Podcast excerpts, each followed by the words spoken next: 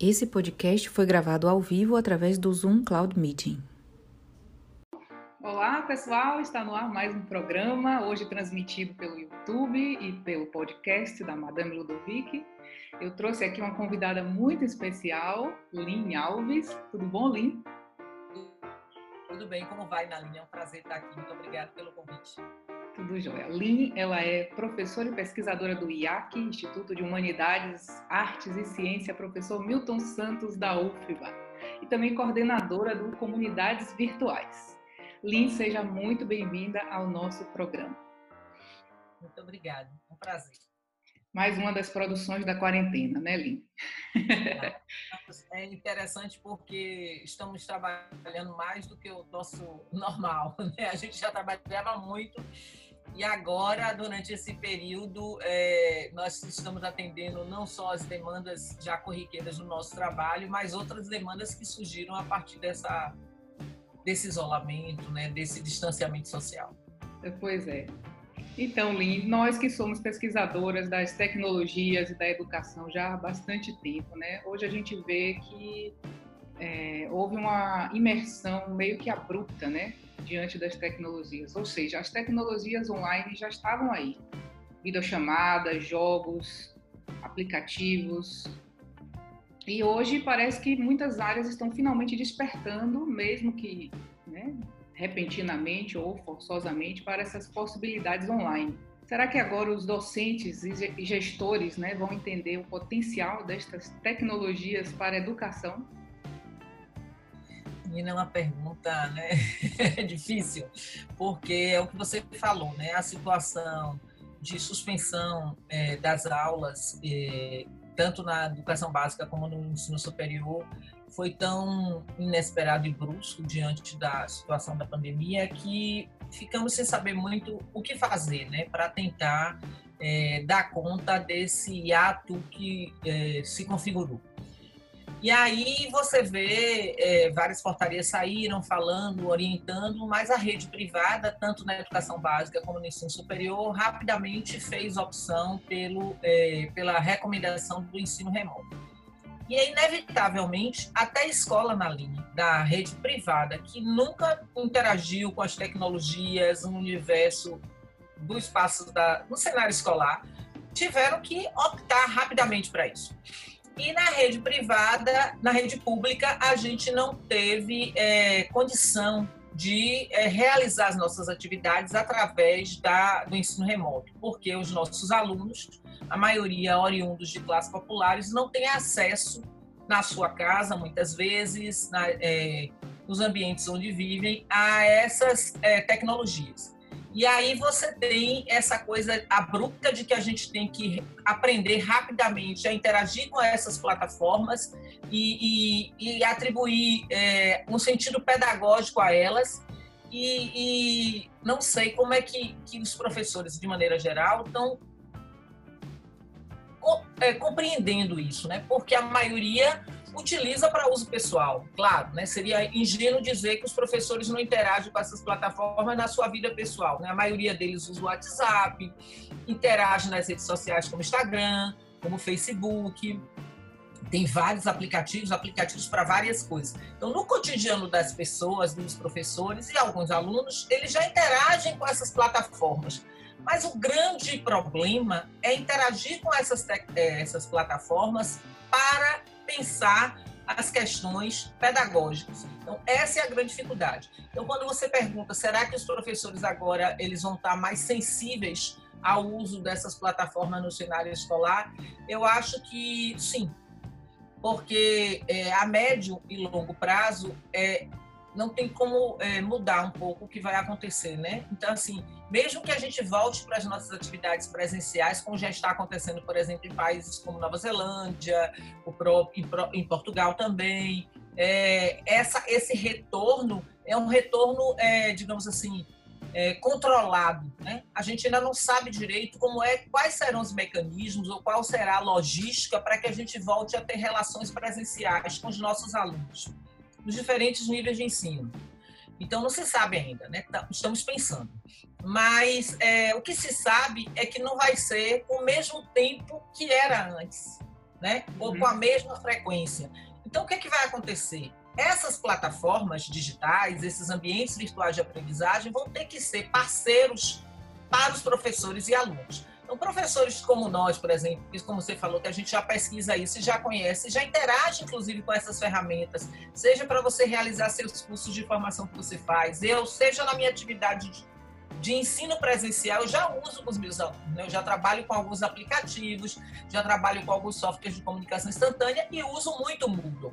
Mas isso é como um apoio ao presencial.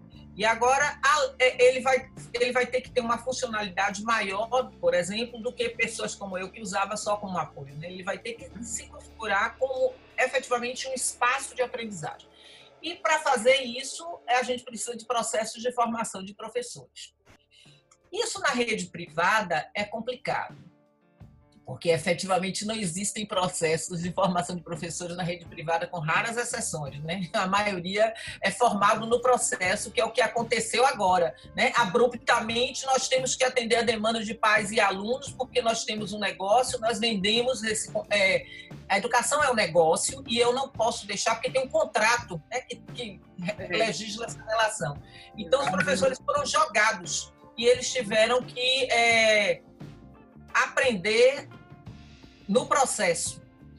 Mas a rede privada não, a rede pública não, né? A gente está nesse tempo aí e eu, é, a própria, as universidades públicas elas fizeram um questionário com professores e alunos para verificar o nosso nível de letramento dos professores com essas tecnologias, com esses ambientes e dos alunos com acesso. No caso dos professores, a partir desses resultados, que inclusive já foram divulgados no caso da UFBA no Congresso, da UFBA semana passada, a partir desses resultados, a universidade vai pensar processos de formação. A UF já vem fazendo e esses processos estão acontecendo à distância. Então, isso vai ajudar com que os professores da universidade, por exemplo, eles fiquem mais sensíveis à interação com essas tecnologias, eles comecem a atribuir um sentido para usá-las é, no espaço escolar, considerando que a gente não vai ter é, mais, é, em, pelo menos por um tempo, encontros presenciais com a mesma frequência. Na rede privada, eles estão aprendendo e, e a cada dia desenvolvendo habilidades no dia a dia, né, sem um processo de formação para isso. É, eu acredito que há uma grande diferença entre a escola no sentido de você fazer faculdade à distância ou você ou o, o aluno pequenininho, né, a educação infantil. Aí deve ter um, uma ruptura bem grande, né? Uma, um aprendizado. Mas aí a gente vai entrar em outra vertente. É, essa questão que você trouxe é importante, porque é. assim para o menino que está na educação básica é diferente dos alunos de ensino superior, né? Que na maioria já, já estão é, saindo da adolescência, são adultos, estão num outro nível de desenvolvimento, não é? Claro que o importante é importante o face to face, é muito importante a socialização desses espaços escolares e acadêmicos. Exato. Mas no adulto é mais fácil ele conseguir, digamos assim, é, se aproximar dessa lógica de aprendizagem através dos ambientes virtuais, né? Mas a criança, especialmente na educação infantil, gente, isso não é possível. E na educação básica, né? Eu acompanho uma criança de 8 anos, ele vai fazer 8 anos agora, e ele a, disse que a professora perguntou recentemente, e aí, o que, é que vocês estão achando? E ele é muito sincero. Ah, e todo mundo dizendo, os aluninhos todos da idade deles, não, a gente está gostando. Aí ele chega e diz, não, não estou gostando, não não estou gostando. Aí a professora perguntou, por que, que você não está gostando? Porque eu quero estar com os meus colegas, eu quero estar perto de você. Então não dá, gente. E o nível de tempo que eles ficam, é, eles ficam atentos ao que está sendo feito. Né? A dificuldade que às vezes o professor tem de manejar para dar voz a todos. Isso gera uma ansiedade, isso gera uma desmotivação, porque eu não fui chamado para falar, etc. E as atividades elas são muito monótonas, né? Então, para a educação básica é, é, complicado. Não sei ainda como nós vamos estruturar isso aí. É, é um grande desafio, né? É, o desafio maior é esse. Aproveitando uma palavra aí que você disse, educação remota, eu queria que você explicasse a diferença entre educação à distância e educação remota que é uma terminologia nova que não sei se é nova, né? Que é uma terminologia que estamos ouvindo muito hoje.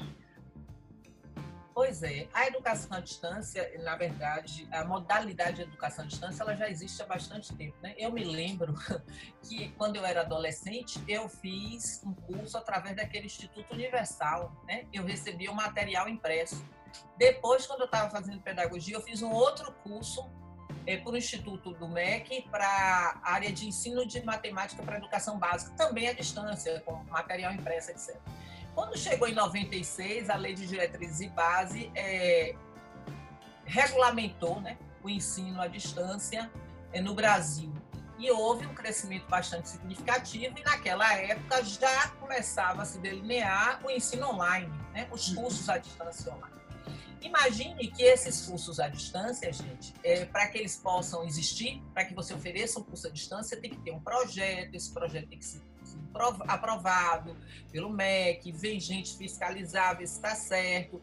Você tem todo um processo de produção de material, material impresso, material digital, vídeos, né? Você tem que pensar todo um design é, pedagógico, educacional para preparar esse material. Exatamente. Você tem que pensar em formação desses professores para interagirem nesses ambientes. Você tem que escolher o ambiente virtual que você vai usar. Então tem todo um procedimento, um rigor que é, é que norteia é, um curso à distância, é, a educação à distância. Então, é, é, isso não é uma coisa assim. E sim, e no caso da educação à distância, você tem muitas atividades assíncronas. O que é uma atividade assíncrona? Que não é em tempo real. Né? Então, às vezes, acontece do professor. Às vezes, desculpem, gente, às vezes acontece acontece do professor propor um chat, né? É, usando uma ferramenta, inclusive como a, a, o Zoom, é, a, mas a maioria das atividades elas são assíncronas, né? O aluno tem um tempo para responder, são aqueles fóruns, etc. e tal. Isso é o que configura, de maneira geral, a educação à distância, né?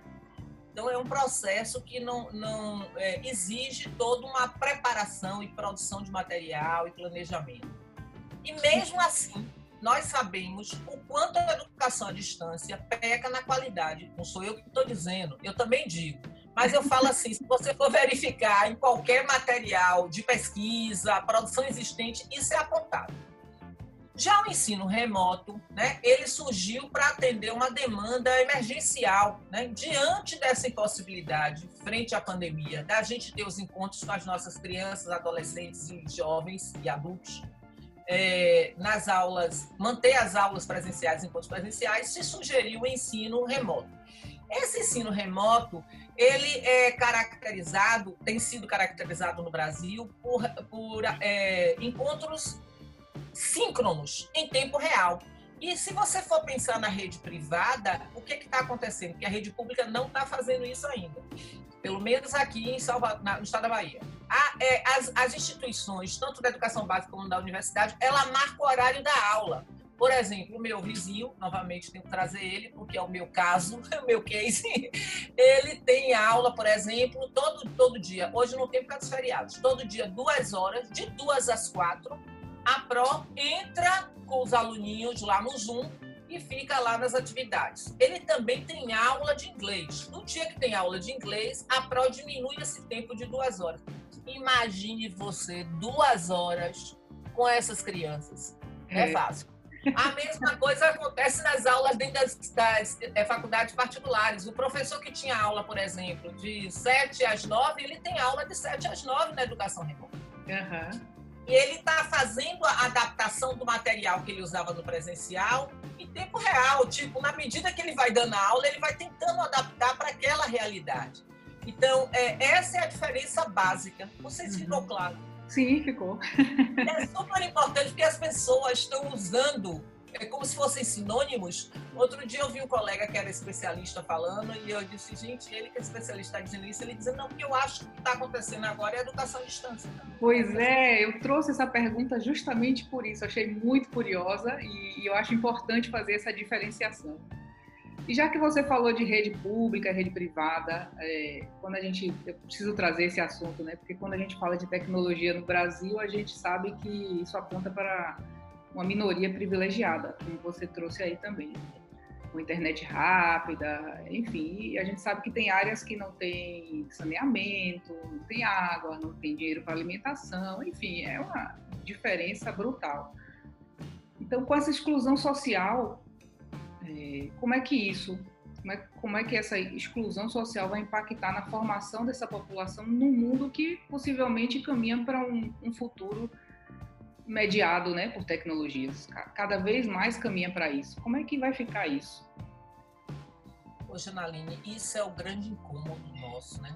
Principalmente nós que estamos todos, que somos da rede privada, temos essa grande preocupação. Mas não é uma preocupação, por exemplo, da agora. Né? Eu, como ele falei, dou aula é, presencial, mas uso muito várias atividades usando aplicativos e tal. E no dia a dia eu percebo essa dificuldade dos meus alunos.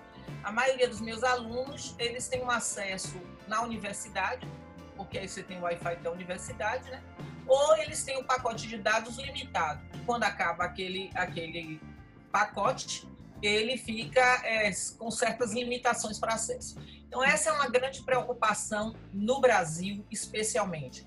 Mas é importante ressaltar que também é uma preocupação, por mais que a gente ache que não, nos países europeus e América do Norte, por exemplo tudo que eu tenho lido, porque, menina, eu nunca li tanto sobre essa pandemia, né? Porque é, tem muita coisa que está sendo produzida rapidamente para tentar dar conta, e eu tenho lido muito.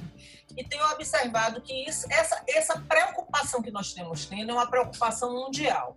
Obviamente que quando a gente fala num, num cenário como o Brasil, um país com tantas diferenças sociais, com tanta desigualdade, né, e que nos afeta, isso vai, claro, afetar também o processo de educação mediado por essas tecnologias.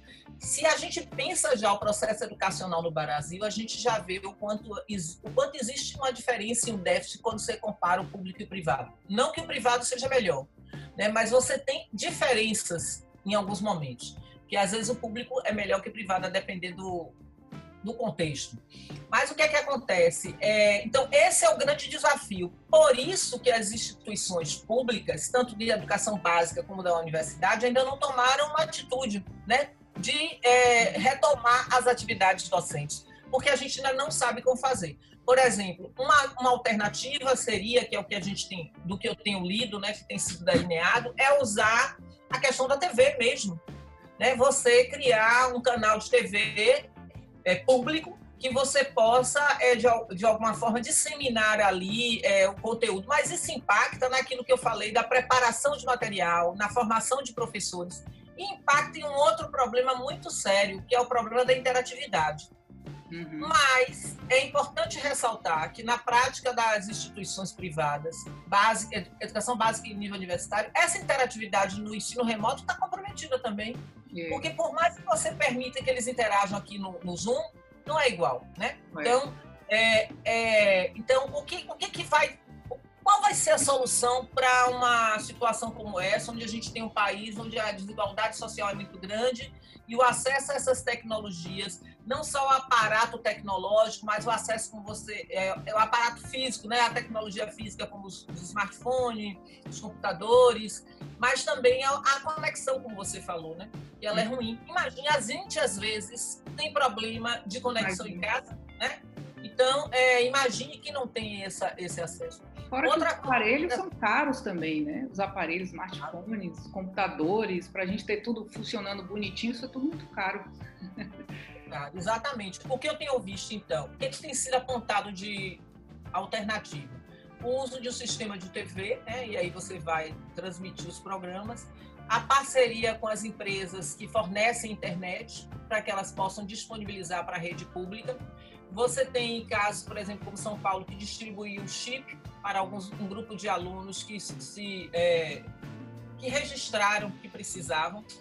Mas você tem também aí uma outra coisa que ainda não tem solução, que é o acesso ao equipamento mesmo, como você falou, ao smartphone, ao computador. Por exemplo, eu trabalho com jogos e trabalho, é, faço uma pesquisa usando o Lumosity.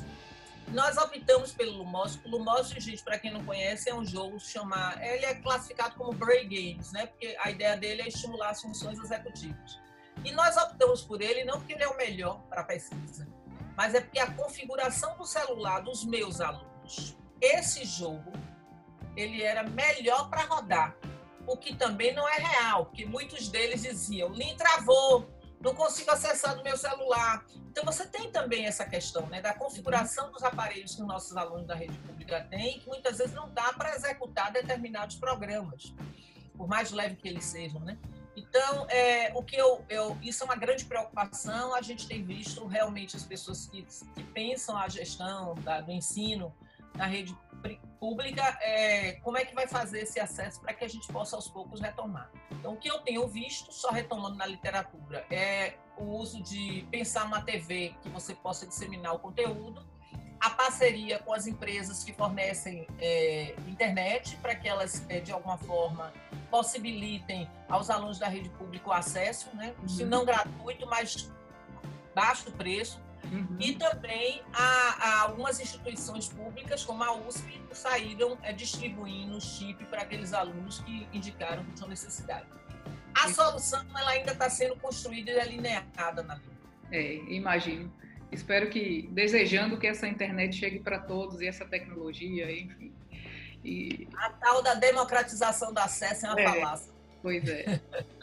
Então, para fechar esse bloco sobre a tecnologia e educação, vamos fazer uma síntese né, do que é que, que, é que se ganha e o que é que se perde é, nessa imersão de um mundo mais online do que antes, com essas possibilidades remotas, mas puxando para o lado da educação.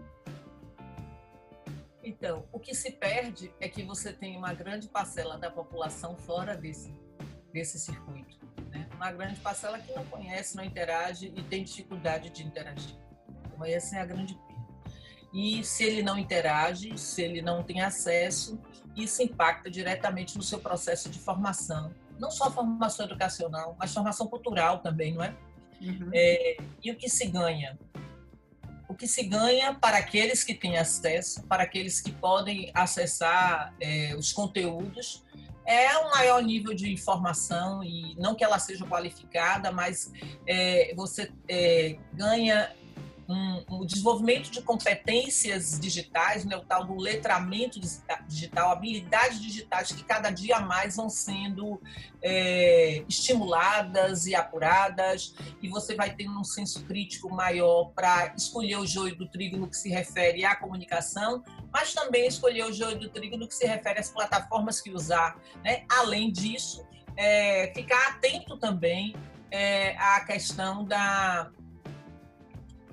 dos dados, né, da segurança na rede. Então, é, você, isso é um ponto negativo, no sentido de que a maioria dessas grandes plataformas elas têm acesso aos seus dados né? e a gente não sabe o que, é que elas vão fazer com isso. Então isso é um lado ruim, esse uhum. grande acesso que é inevitável. Mas o lado bom é que a gente começa a despertar para esses cuidados que a gente tem que ter com a rede, o trato da informação, evitar estar socializando informações equivocadas, as fake news. E tem a possibilidade, que eu acho que para quem tem o privilégio de ter acesso às tecnologias e à rede internet, que é de, num tempo como esse, de distanciamento social, poder estar aqui eu e você conversando, eu conversando com os meus irmãos que estão fora, eu conversando com as minhas amigas. Então, é gra graças à mediação dessas tecnologias que nós não estamos isolados, estamos só distanciados, né? É, exatamente. E, é, mas isso não é para todos. Todo mundo tem falado, imagine essa pandemia sem o acesso à internet. E eu fiquei pensando, cada vez que eu ouço isso, eu fico pensando, meu Deus, eu estaria muito é. triste. Pense aí na, na, gripe, na gripe espanhola, né, de 1918, como é que o pessoal lidou com isso nessa época, né? A gente, claro, né, todo mundo sobreviveu, passou por isso, a sociedade, inclusive, se reergueu, mas se, aí a gente fica imaginando, nossa, como é que, como é que era assim a internet, né? Hoje a gente tão dependente dela. Exato. E aí a gente fica pensando, meu Deus, eu teria pirado. Agora tem uma outra coisa também que eu acho interessante destacar, que é negativo, que é essa coisa da, do excesso de informação, né? É, por exemplo, na década de 90, Pierre Levy falou do dilúvio de informações. E nunca esse dilúvio nos fez mal também, porque é tanta informação. Eu, por exemplo, tá, tenho me avaliado, tenho falado com algumas pessoas próximas, que eu tenho compulsão de socializar coisas.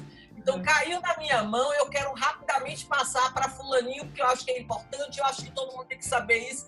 E aí eu tenho me tocado que eu não tenho sido boa nesse aspecto, porque eu estou sobrecarregando as pessoas, né, com uma sobrecarga de informação, e aí eu estou começando a controlar a minha compulsão de compartilhar para é, cuidar do outro, que muitas vezes está no momento diferenciado né, do meu ou de outras pessoas, e tanta informação assim termina não sendo é, saudável. É muito comum a gente ouvir o povo dizer assim: ah, eu já não assisto nem notícia mais sobre o coronavírus na TV, porque é tanta coisa que eu prefiro não assistir. Então, a, o revés também é assim: o bom da informação, mas tem o revés. Qual é o revés dessa sobrecarga? Né? Porque estamos todos, é muito triste, estamos todos muito ansiosos, muito, em alguns momentos tristes, deprimidos, oscilando sempre, né? Entre dias bons e dias ruins. E cada um de nós tem tentado desenvolver estratégias para sobreviver esse momento.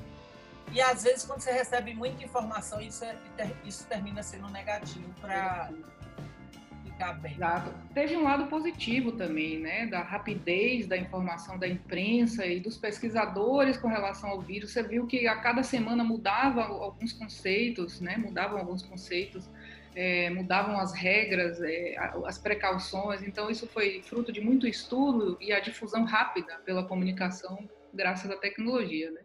Então, isso também foi um ponto é, a favor da gente, porque senão a gente não estava sabendo, estava todo mundo na rua, sem proteção nenhuma, enfim, número de mortos maiores ainda.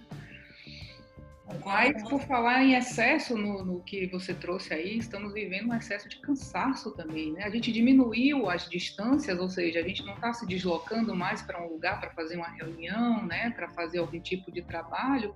A gente tinha que ter mais tempo e a gente está com menos tempo, né? Que maluquice é essa? Exato, porque na verdade o, de, o se, se, locomover né, fisicamente dá um desgaste físico. Físico. E agora a gente está com um desgaste mental, porque tem dias que você não consegue dar conta, é o que você falou, né? Tanta live e às vezes você quer participar porque você acha interessante se informar. Mas é, tem um autor é, que eu não vou lembrar o nome agora, mas ele tem um artigo falando que nós nos tornamos zumbis é, ele pega o Zoom e pega coisa do zumbi mesmo, né? É, e, e é, zumbi de live. eu acho que eu precisaria me clonar em cinco vezes para poder dar conta de tudo que eu quero fazer, dos livros que eu quero ler, dos filmes que eu quero assistir. É. Então, aproveitando esse gancho do cansaço, vou trazer agora a carta da Madame, que fala justamente sobre isso, né? Eu vou ler aqui para vocês, que sempre no programa eu trago uma interferência da Madame Ludovic, que é essa figura lendária que nos acompanha aqui no podcast. Ela sempre manda uma cartinha e eu vou ler aqui para vocês porque fala exatamente sobre isso. Desejo um dia de descanso, um dia para não ter que ser nada, nem nada estar, um dia para que eu possa falhar. Tenho febre por um descanso, um dia que eu possa adoecer e faltar, que eu possa dormir sem medo de acordar que eu possa pensar sem ter que pensar. Desejo um dia de descanso, que eu não tenha que resolver nada, sem nada para resolver antes, nem obrigação de fazer. Desejo um dia de descanso, onde todos estejam bem e eu saiba melhor do futuro, que começa daqui a um segundo. Muito obrigada, madame, pela sua cartinha. Gostou, Lin? Eu adoro as cartas da Madame. Eu tenho acompanhado o podcast, todo mundo acompanha, e as cartas são muito interessantes e ricas, né? Ricas de sentidos. E essa é isso aí. Eu, como a Madame, também desejo um dia de descanso. Para a gente descansar mais um pouquinho, embora a gente nunca descanse assistindo série, porque a gente já está pensando no que, que aquela, aquilo traz de reflexão para a gente, para o nosso trabalho e tudo mais.